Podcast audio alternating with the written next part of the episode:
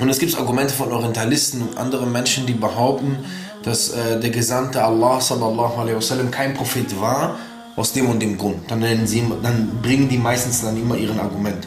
Und ich werde heute mit dem ersten Argument anfangen, das erwähnt wird und auch man, zwar nicht so häufig, vielleicht nicht mehr, aber auch schon mal gehört hat.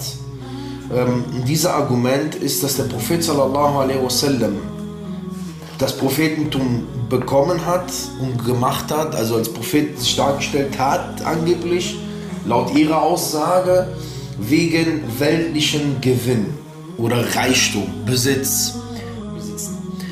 Erstens müssen wir hier sagen, dass der, äh, der Prophet Mohammed, Frieden und Segen sei auf ihm, wenn ich das auf Arabisch sage, heißt es Sallallahu alaihi wasallam, äh, hat eine bessere Lage vor dem Prophetentum als nach dem Prophetentum. Was ich will damit sagen, ist, dass er 15 Jahre bevor der Prophet geworden ist, hat er mit einer Frau geheiratet, einer der reichsten Frauen geheiratet und hat ein wohlhabendes Leben geführt. Also er hatte Besitzung gehabt und das vor seinem Prophetentum. Nach seinem Prophetentum gibt es ein Hadith zum Beispiel, der bei Riyadu Salihin, die ähm, Gärten der Tugendhaften heißt das Buch, dort erwähnt wird von Imam Nawawi, wo äh, erzählt wird, dass manchmal im Hause des Propheten ein oder zwei Monate vergingen, ohne dass ein Feuer angezündet wurde. Ja, da es nicht zu kochen gab. Und sie lebten von Wasser und Datteln. Ja, musste man sich vorstellen. Das heißt, vor dem Prophetentum war der Prophet sallallahu alaihi wasallam, lebte mit der, hatte mit der reichsten Frau geheiratet und hatte Viehbesitz gehabt, also hat ein wohlhabendes Leben geführt. Und im Prophetentum sind wir hier die Überlieferung, die ganz klar darstellt, und das ist eine von vielen, dass äh, es gab monatelang im Hause des Propheten, wo nicht mal einmal das Feuer angezündet wurde und sie haben von Wasser und Dattel gelebt. Ja, und ähm, äh, und äh, manchmal erhielten sie auch äh, vielleicht Milch von anderen ähm, Medina-Bewohnern, wo der gelebt hat. Ja? Und deswegen, das ist eigentlich, das ist eigentlich ein Beweis genug.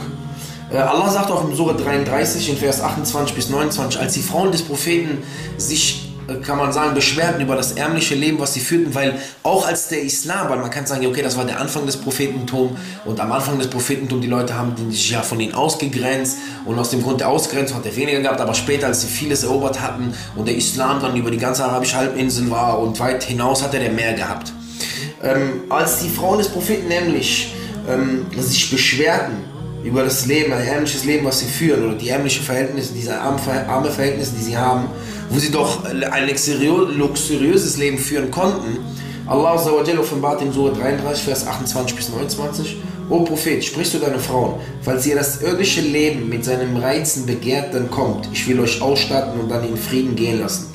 Wenn ihr aber Allah und seinen Gesandten und die jenseitige Wohnung begehrt, bleibe, begehrt, dann hat Allah für die Gutgesinnten unter euren herrlichen Lohn bereitet.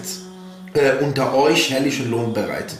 Ja, wenn man sieht, dass ähm, den Frauen dann klar gemacht worden ist, dem, äh, die Mutter der Gläubigen, die Frauen des Propheten Frieden und Segen auf ihm klar gemacht worden ist, dass das irdische Leben nicht so wichtig ist wie das Leben danach. Somit ist das Leben dass diese Verhältnisse, die der Prophet hatte als Gesandte Gottes, dass, und Überlieferungen wie zum Beispiel, dass der gehungert hat, so dass er zwei große Steine an seinem Bauch gebunden hatte, damit der Magen somit kleiner wird und nicht der Hunger so stark gespürt wird, war nicht nur eine Zeit, eine Phase, zum Beispiel am Anfang des Islams, es war eine Lebenseinstellung für den Propheten Muhammad sallallahu alaihi wasallam. Und das sehen wir auch weiter in anderen äh, Überlieferungen, wo die Frauen des Propheten erzählen, wie die Frau von Aisha radiallahu anha, als sie ähm, gefragt worden ist, worauf der Prophet sallallahu, alaihi wasallam schlief, sie antwortete auf ein, Leber, äh, auf ein Lederbezug, gefüllt mit der Rinde der Dattelpalmen. Ja? Ein Lederbezug, der gefüllt war mit Rinde von, mit, äh, der gefüllt war mit der Rinde der Dattelpalmen.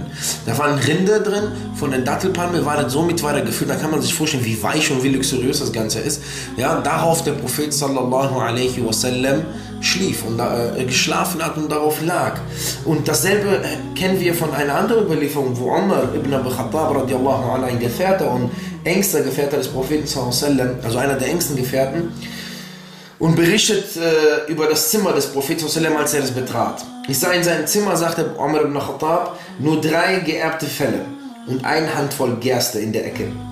Ich blickte, mich, äh, ich blickte um mich, konnte aber nichts anderes finden und da begann ich zu weinen. Der Prophet sagte, warum weinst du?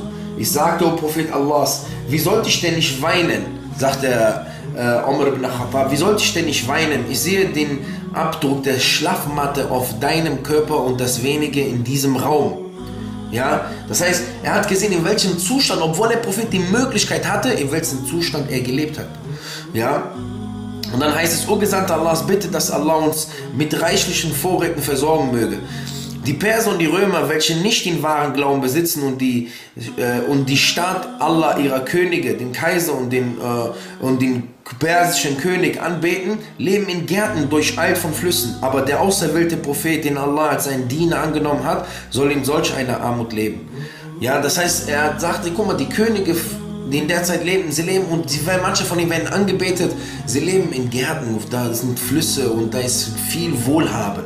Ja, und der auserwählte Prophet, der Gesandte Allahs, lebt in einem ärmlich, in einem armen Zustand. Der Prophet sallam, legte sich auf sein Kissen, aber als er, als er, den, als er Umar ibn Khattab so sprechen hörte, richtete er sich auf und sagte, Ja Umar, hast du immer noch Zweifel in dieser Angelegenheit? Wohlstand und Bequem, Bequem, Bequemlichkeit im Jenseits sind weitaus besser als Wohlstand und Bequemlichkeit. Bequemlichkeit das Wort machen wir jetzt gerade hier Stress, ist in, in dieser Welt. Das heißt, der Wohlstand im Jenseits ist, ist besser als der Wohlstand im Diesseits. Ja, und er sagte, die Nicht-Muslime, diejenigen, die nicht glauben, genießen ihren Teil von den guten Dingen im Diesseits, während uns all diese Sachen im zukünftigen Leben, das heißt im Jenseits, erwarten. Ich flehte ihn an, O Prophet Allahs, bitte Allah für mich um Vergebung, ich war unwissend. Ja, jetzt sehen wir, liebe Geschwister, ganz klar, ganz klar, dass der Gesandte sallallahu alaihi wasallam in seinem Prophetentum, in seinem Prophetentum, ja, was nämlich ärmer gelebt hat als erstmal vor seinem Prophetentum, als was er vor seinem Prophetentum hatte. Und auch in, in Glanzzeit des Propheten, sagen wir mal so, dass es im Glanzzeit des Islam, so der Islam immer mehr wurde, ja, hatte der Prophet auch nicht übertrieben viel gehabt. Nämlich, er lag auf eine, eine Matte, die gefüllt war mit Rinde von Dattelpalmen und jeder kann sich vorstellen, wie viel das ist. Und wenig in sein Haus war drin, wenig in sein Zimmer war drin. Und die Zimmer, die der hatte, liebe Geschwister, waren ganz, ganz klein von Quadratmeter. Ich glaube nicht mal 10 Quadratmeter war ein Zimmer, was er hatte mit seiner Frau. Und ähm, auch, liebe Geschwister, der Prophet hat geschaut, dass er sogar im Sterbebett sein letztes Hab und Gut gegeben hat für Allah Azza gespendet hat für Allah, wenn das waren. Und das waren, glaube ich, die letzten sieben Dinar, die der hatte. Ja, und ähm, somit sagen auch Nicht-Muslime, es gibt auch einige Nicht-Muslime, äh, Zeitschriften, andere, die sagen, dass äh, die Behauptung, dass der Prophet ähm, durch sein Prophetentum und diese religiöse äh, Angelegenheit, die der gebracht hat, Profit gemacht hat, materielles Profit gemacht hat, das entspricht nicht den bekannten Tatsachen ja, nämlich das, was bekannt ist und was, äh, was festgehalten ist an Überlieferung, entspricht nicht diesem Argument, nämlich, dass der Prophet das Prophetentum genutzt hat, um weltlichen Besitz, Reichtum oder solche Dinge zu erlangen. Da, Alhamdulillah, die Hadithe und Hadithe sind mit die, die Überlieferung, die es gibt über den Prophet was er gesagt hat, was über ihn auch überliefert worden ist, genau das Gegenteil beweisen. Und Alhamdulillah, das ist, liebe Geschwister, ähm, und auch den Zuschauern, die das vielleicht nicht wissen und vielleicht mal gehört haben, man hat ihnen gesagt, nee, er hat das nur gemacht, weil er reich werden wollte. Das ähm, solltet ihr wissen und mitnehmen.